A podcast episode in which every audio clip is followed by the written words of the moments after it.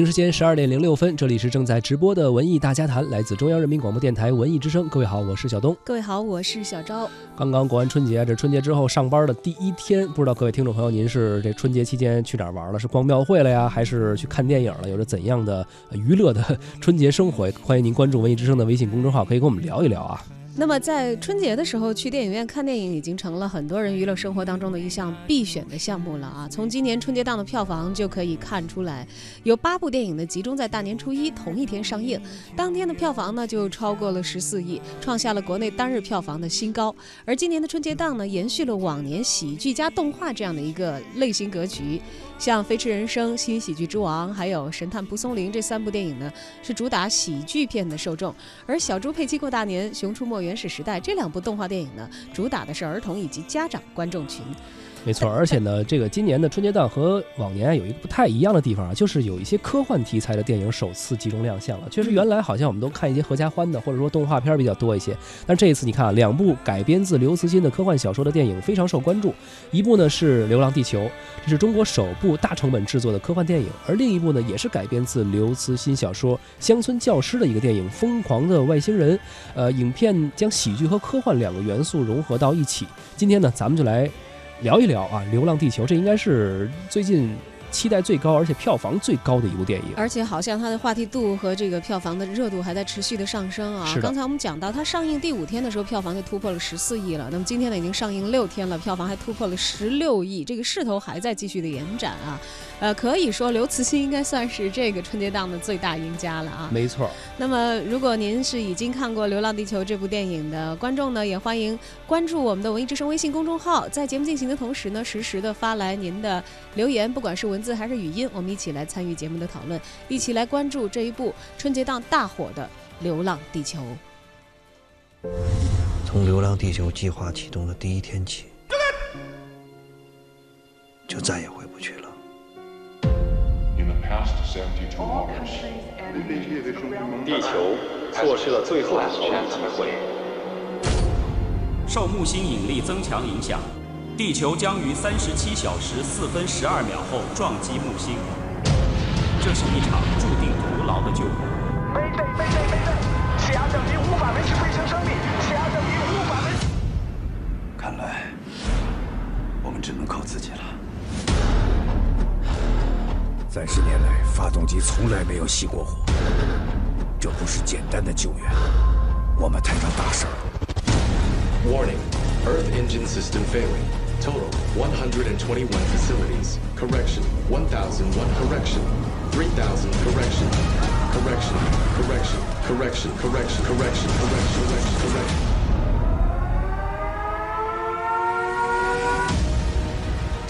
为了我们的孩子，我们已经没有什么不能失去的。这是要在军事法庭打，你疯了吗？怎么还等于同归于尽？是不能再死人了。地球上三十五亿人，我老婆孩子全他妈白死了。你可想好了？这是我们唯一回家的机会。快呀，快！我原来以为家在身后，现在才知道家在前面。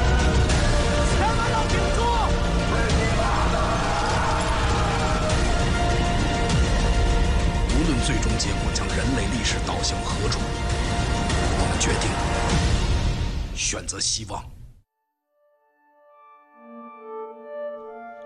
大家刚才听到的预告片呢，正来自目前正在热映的电影《流浪地球》啊。当然，这部电影所掀起的这个网络讨论的声浪呢，相信也已经刷遍了朋友圈，很多朋友也都看到了各种各样的观点啊。呃，喜欢这部电影的朋友有很多人是变成了自来水，对在不停的向自己的朋友们推荐这部给自己观感不错的电影。但也有持反面意见的，比如说有人觉得这个硬科幻不够硬，还有人觉得他没有跳出这个原来的这个好莱坞的科幻的一些类型电影的框框的哈，觉得有一些过誉的等等等等。其实，呃，大家畅所欲言吧。我相信这个一万个观众的心中会有。呃一万个评价。确实是因为硬科幻电影，或者说整个的科幻电影，对于我们中国的电影市场来说，还属于是一个起步阶段，呃、肯定会有一段探索的过程。开始的时候呢，能取得这样的成绩，呃、可能影迷们大部分已经很满意了。嗯，尤其是它其实，在春节档这个，我们刚才讲到了，以这个喜剧。和合家欢的动画片为主打类型的这个档期，应该说是也带来了一股新的势力。对，呃，《流浪地球》所代表的硬的科幻电影啊，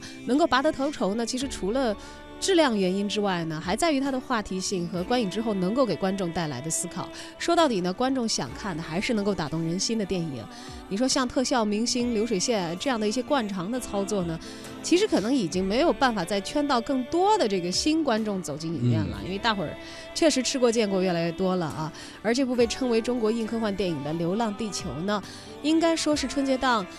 票房和口碑的双丰收的这样的一部影片。那它的魅力又究竟在何处呢？《流浪地球》改编自刘慈欣的同名小说，故事设定宏大。在太阳膨胀、地球即将毁灭的时候，人们开始实施“流浪地球”计划，带着自己的家园地球去流浪，上演了一出震撼又充满了家园情怀的冒险之旅。其实，作为春节档的电影啊，观众们的要求非常简单，就是好看、好笑、热闹，这个首先是必须的。但是呢，呃，不能够因为说我们观众要求呃比较简单，在这个合家欢的春节档，你创作者就可以懒惰啊。这个简单是在好看、好笑、热闹之后后呢，还能够让观众们有一些感动，能够有一些让他们触动心灵的地方，甚至说呃难过的点呀，或者说让他们引发思考的地方。而《流浪地球》呢，能够在春节档取得不错的口碑和票房的成绩啊，也在于它能够让观众参与进这部电影的一个话题的讨论。无论是褒是贬，是痛斥还是追捧，事实上，观众们看完电影之后，都展开了一些话题的讨论和对于影片的思考。我们文艺大家谈呢，也随机采访了一些观众，听听他们对于影片的看法。啊，我为什么选择看《流浪地球》呢？因为这个一直就是大刘的书迷，然后《流浪地球》也是觉得非常酷的一个小说。呃，但是听说他要拍电影，多少有点担心。呃，不过觉得是好片子呢，当然要支持。如果烂片得先看了再骂，所以就是决定在首映那天一定要先把它看掉。嗯，看了一下自己的观影记录。去电影院看的，一般都是科幻电影，可能还有些魔幻类题材的。然后《流浪地球》是中国第一部科幻巨制，所以肯定还是要去看的。自从看完《三体》以后，就一直期待刘慈欣的科幻小说改编电影。呃，而且我儿子也是一个不折不扣的太空迷。春节档期，呃，这部《流浪地球》，我觉得是最适合带他一起去看的片子。呃，因为我本身近视，一直不太喜欢戴 3D 眼镜儿，呃，所以开始选择了一天当中唯一的一场 2D 版本，但是没想到这个场次已经满了，而且同时这一个时段附近另外几个影院也都满场了。这个时候忽然觉得，哇，这个电影这么火！最后在儿子强烈要求之下，还是看了当天另外一场的 3D 版本，画面效果确实很好。选择去看《流浪地球》，一是因为，呃，刘慈欣的这个原著比较感兴趣，呃，二呢是现在贺岁档的第一名，觉得应该要去看一下的。心理预期，我觉得是超过自己的心理预期的，毕竟中国在这之前是没拍过什么科幻电影，顶多拍出一些什么《盗墓笔记》这种，有一些 3D 特效的电影。预期的话，其实说实在，比我心里预期的要好哎，因为国产的科幻片嘛，本来是觉得就是有一点带有一点疑问的，但是去看了之后就觉得挺真的挺好的，比预期要好很多。嗯，《流浪地球》应该说是超出了我的预期，故事讲述很流畅，画面特效也是可以说接近好莱坞的水准，呃，音乐音效也在烘托影片氛围上。表现很出色，剪辑方面节奏控制的也比较好，呃，可以说整个影片的制作水平还是很高的。喜欢的情节是在影片的最后，嗯，有很多人就是已经放弃了希望，说着不同国家的语言，但是最后还是有人抱着希望回去帮助，就是那个小队完成他们最后的任务。啊，整个片子是非常喜欢的，所以只提一个最不喜欢的情节吧。最不喜欢的一个就是他这个父子之间最后矫情来矫情去的那段对话吧，它不是一个情节，它是分散在电影里边的，削弱了这个主人公他这个独立性，就是好像是十几年前一个事儿，然后他就一直倔到现在，感觉就是把主人公搞幼稚了。就是比较激动的时候，就是最后呃吴京呃对撞撞向了那个木星引燃木星的那一段，觉得还是真的非常的从节奏啊各方面来说，还是就是能够打动，特别能打动人的。觉得电影对人物情感的表现有一些欠缺，呃，尤其是领航员的那个部分，呃，我个人觉得吴京演绎的刘培强，呃，过于刚硬。缺少一些人性的东西，呃，情感流露显得有一点刻意。嗯，其他人物也其实多多少少有一些情感方面的这个表现的问题吧。呃，总体感觉这个情感表现有一点隔靴搔痒。嗯，最不能接受的一个细节是刘启同学对于在地震当中冒着生命危险。呃，给他开牢门，最后被砸死的那个警察完全没有反应，呃，这个我觉得和整部电影的主旨不太相符。嗯，最不喜欢的情节就是他们在运送那个伙食的中途，呃，那个女战士说不能再死人了，转身就把那个伙食给打坏了。我觉得这太不符合常理了。就是她作为一个军人，即使是个女性，也不能做出这么匪夷所思的举动。嗯，好像就感觉女性真的这么歇斯底里一样。满分十分的话，呃，我打八分。《流浪地球》给国产科幻影片上了一个新的高度，而且我也相信国产科幻影片将来还会有更好的表现，尤其期待刘慈欣的《三体》。如果打分的话，十分满分的话，我觉得可以给到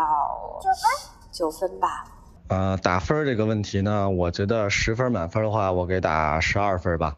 为什么这么吹爆呢？主要是因为觉得有了这部片子呢，一直以来这个中国电影，这个从投资到这个媒体到所有人的这种偏见。就是说，好像弄几个破明星，弄几个破的这种什么前任一二三这种东西，就就能赚钱啊？观众就是是低级的。我觉得通过这个《流浪地球》呢，就可以向这个资本市场、向媒体、向所有人证明啊，中国观众的水平是摆在这儿了，认真做的、不搞噱头的好电影是能赚钱的，是有市场的。所以要给能给多高分，我就给多高分。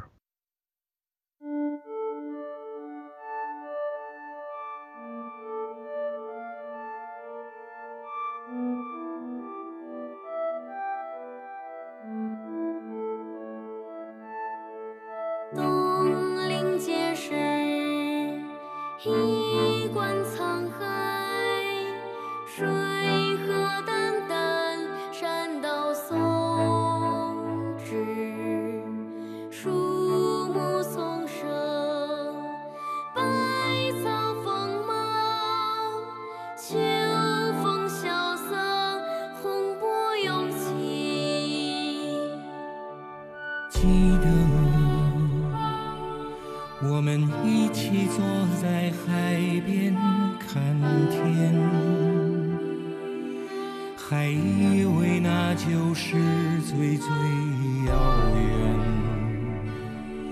却不知道你就要去向哪里。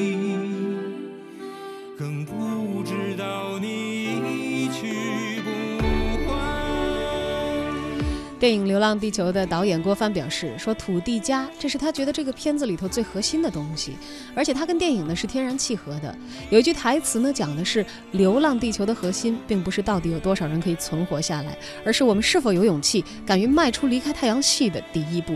其实，在写它的时候呢，也是写给我们自己的。”而随着《流浪地球》的热映啊，很多网络上的微信公号啊，也是发表了一些文章。我们关注到了一篇呃公众号来自时宜的一个文章，叫《流浪地球诞生记》。他也提到了说，呃，世界科幻文学领域的最高荣誉雨果奖在一五年的八月二十三号公布了，当时刘慈欣撰写的《三体》是获得了最佳长篇小说奖，这也是亚洲人第一次获得这个殊荣啊。而从他得到雨果奖之后，很多中国人发现，没想到我们中国也有自己世界级的科幻作品。而从那之后呢，呃，很多人也盯上了大刘的一些作品，想改编成电影。啊，当时呢，据说郭帆接到出品公司的打来电话，说《流浪地球》《危纪元》还有《超新星纪元》，你最感兴趣哪一部？而当时呢，这个导演想都没想，直接说我对《流浪地球》最感兴趣。而在找郭帆之前呢，据说中影已经是找过像卡梅隆啊，还有这个卡隆阿方索呀等等这些非常知名的国际大导了啊，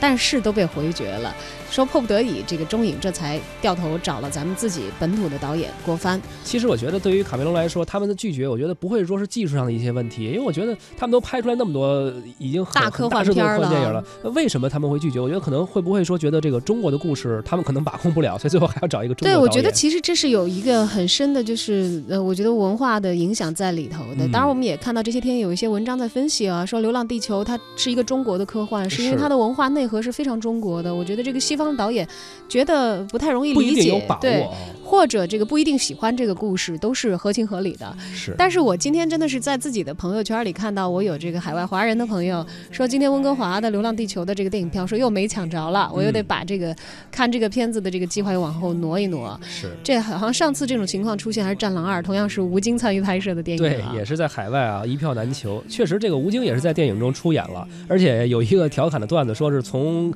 呃演员最后变成了投资方。他也是这个电影拍摄的过程中，郭帆是遇到了一些困难，包括遇到一些资金上的困难，而吴京好像看到了他，就仿佛看到了当年自己遇到一些拍摄的资金上的困难的时候，于是他也是义无反顾的去帮助这个导演去完成了自己的一个梦想。他觉得说，其实我们已经成功了，因为一个电影啊，即使拍出来，可能很多人觉得它烂，但是也比没拍出来强。因为这是中国科幻电影探索的一步嘛，啊，为了拍摄《流浪地球》，其实郭帆也是找了很多自己的朋友的，就比如说他的制片人就是老朋友宫格尔，是，而后来又有遇到的这个像吴京啊，当然有人问吴京说电影拍烂了怎么办？吴京说，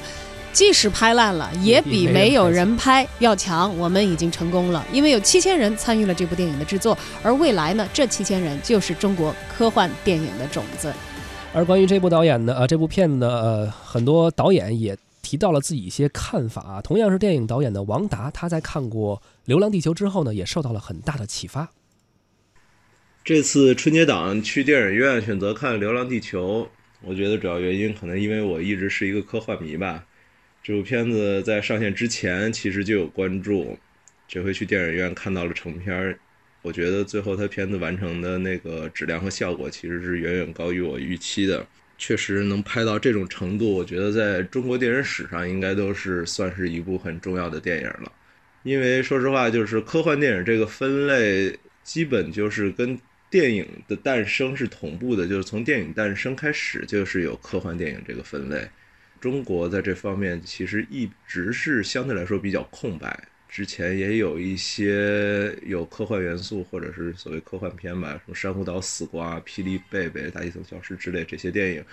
但是他们并不能算是一直都不算在主流的电影分类里边，一直都还属于是中国的考的片那一类。《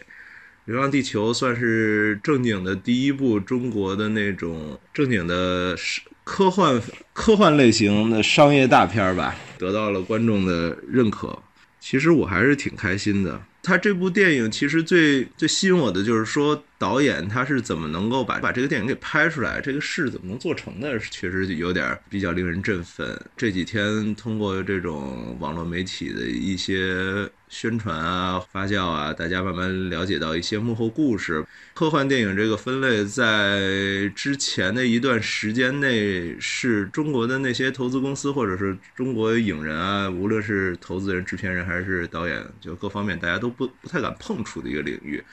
顶多就是大家做一些爱情片或者喜剧片，带一些科幻元素，这已经顶天了。就是没有人会觉得科幻这这种类型片在中国能挣钱，或者是中国人自己能拍出来。呃，《流浪地球》做到了，这确实是一个飞跃吧。就是说，《流浪地球》的这个出现，反正一切源头肯定是刘慈欣的《三体》得雨果奖开始，完了以后，大家关注到了科幻这个题材。之前在中国一直算是一个小众题材，从来不算是主流。但是刘慈欣《三体》获奖以后，就大家一下关注了这个题材。要说这个《流浪地球》的剧情，我觉得它有一点比较启发我的是，我比较喜欢的，就是说，在我们小时候看的传统的欧美的科幻电影中啊，一般都是比较弘扬个人英雄主义，一个人孤胆英雄救地球的故事。其实这跟咱们中国或者是大家从小到大接受的教育来说是不太相符的。所以很多其实中国科幻电影就是做的比较难做，也是因为这一点，就是你用好莱坞编剧那一套方式呢，可能最后价值观会有一些出入，就拍着拍着，可能你会拍成一部西方的片子了。我觉得《流浪地球》提出了一个比较好的，就是比较符合我们现在中国价值观的故事的结构吧。也就是说，它其实提出来的是一个人类命运共同体，有推动地球的那个动力站，有一万多个遍布世界各地。完了以后，它这着重讲的是在中国的这几个站的故事。其实我觉得这个做法、这个概念其实是挺好的，对大家的创作其实也是提出一个思路，在这种大事件下和这种人类共同努力去拯救地球的感觉。其实我觉得这种就是《流浪地球》的成功其实挺好的，就说明中国现在这个社会也具备了这种科幻的土壤了。我觉得是大家应该还是应该为这种电影创作团队，就《流浪地球》创作团队。他们经历各种风波吧和艰难，最后终于能把这部优秀电影做出来，我觉得大家还应该是感到很开心的。